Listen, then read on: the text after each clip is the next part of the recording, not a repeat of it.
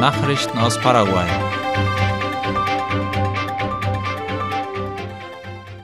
Mario Abdo und Bolsonaro besichtigen die Arbeiten an der Integrationsbrücke.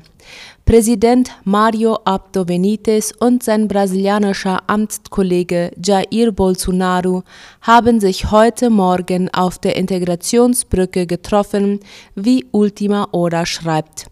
Die beiden Präsidenten überquerten den zentralen Abschnitt zu Fuß bis zu einer Linie, die die Grenzen zwischen Brasilien und Paraguay festlegt, wo sie sich trafen und kurz mit den Medien sprachen.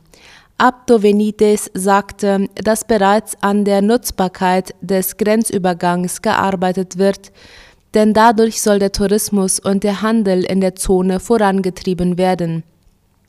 Bolsonaro seinerseits sagte, dass es zur Steigerung der Fischproduktion beitragen werde und betonte, dass die Brücke auch Teil des biozeanischen Korridors ist. Am 8. August jährte sich der Beginn der Arbeiten zum dritten Mal, wie es heißt. Paraguay muss seine Exporte diversifizieren. Die Beschränkungen im Handelssektor gehen über die geografischen Gegebenheiten hinaus. Auch gibt es Schwierigkeiten aufgrund der kleinen Exportmärkte, der begrenzten Produktdiversifizierung und der Zollschranken. Diese und andere Faktoren wurden von der Weltbank in einem Bericht erwähnt. Das Dokument mit dem Titel Förderung der internationalen Integration Paraguays befasst sich mit verschiedenen Aspekten, die zu berücksichtigen sind um das Land zu fördern, sei es durch den Export von Produkten oder das Ziel für ausländische Direktinvestitionen. Die nationalen Behörden betonten die Bedeutung der Studie, die es ermöglichen wird, öffentliche Maßnahmen zu ergreifen. Anwohner von Campo Aceval fordern eine Untersuchung der Ablagerung einer unbekannten Substanz.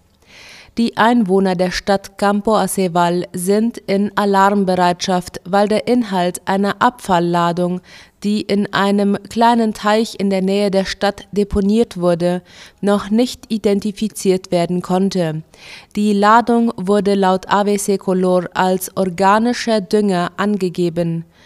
Erste Proben haben dies nicht bestätigt und es wird befürchtet, dass es sich um giftige oder industrielle Abfälle handeln könnte, die gesundheitliche Probleme verursachen könnten.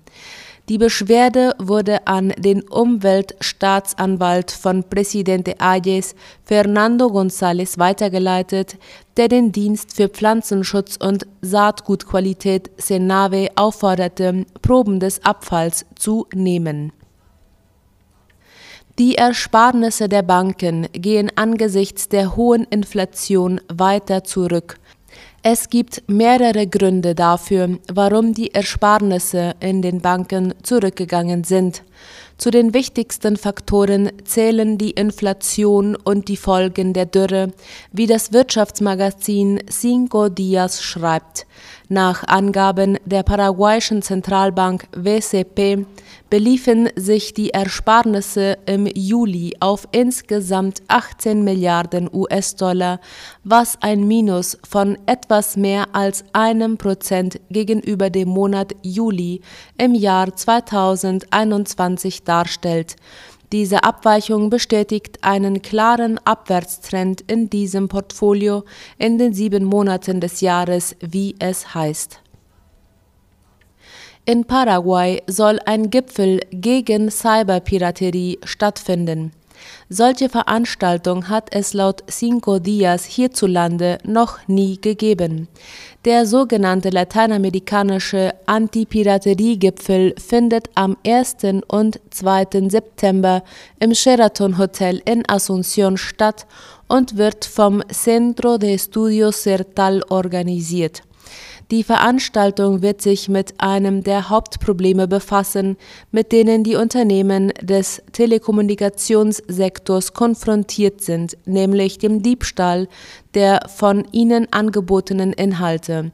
Der Vorsitzende von CERTAL, Mario Bosolasco, erklärte, dass Unternehmen in diesem Sektor in Lateinamerika jährlich rund eine Milliarde US-Dollar durch Piraterie verlieren. Nachrichten aus aller Welt. Vier Deutsche bei Absturz getötet.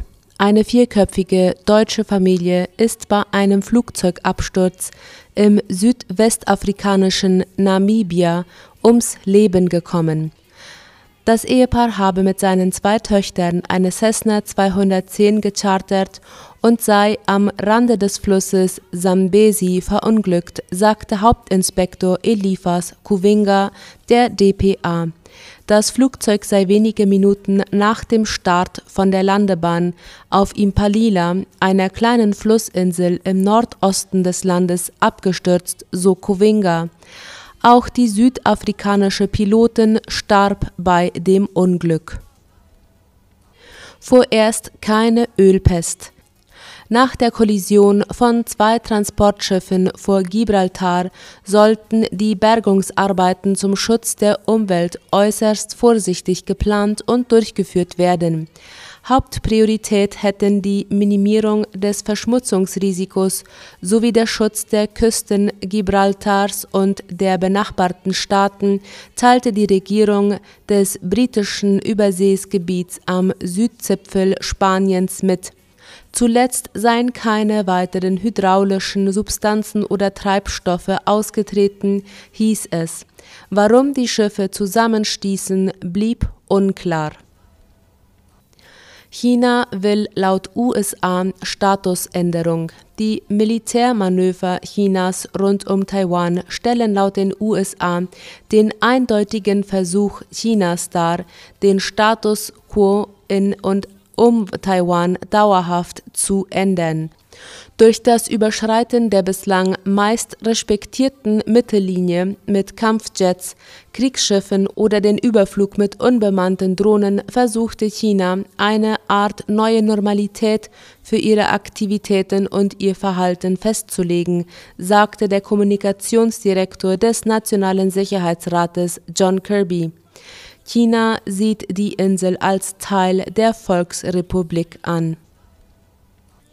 Baerbock denkt nicht an Aufhebung.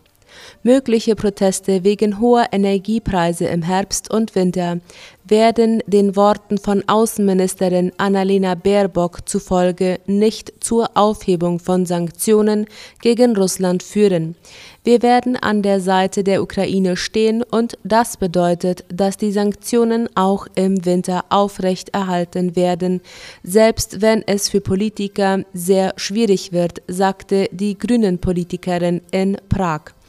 Baerbock erwartet, dass Menschen auf die Straße gehen und sagen würden, wir können unsere Energiepreise nicht bezahlen. Soweit die Nachrichten am Mittwoch. Auf Wiederhören.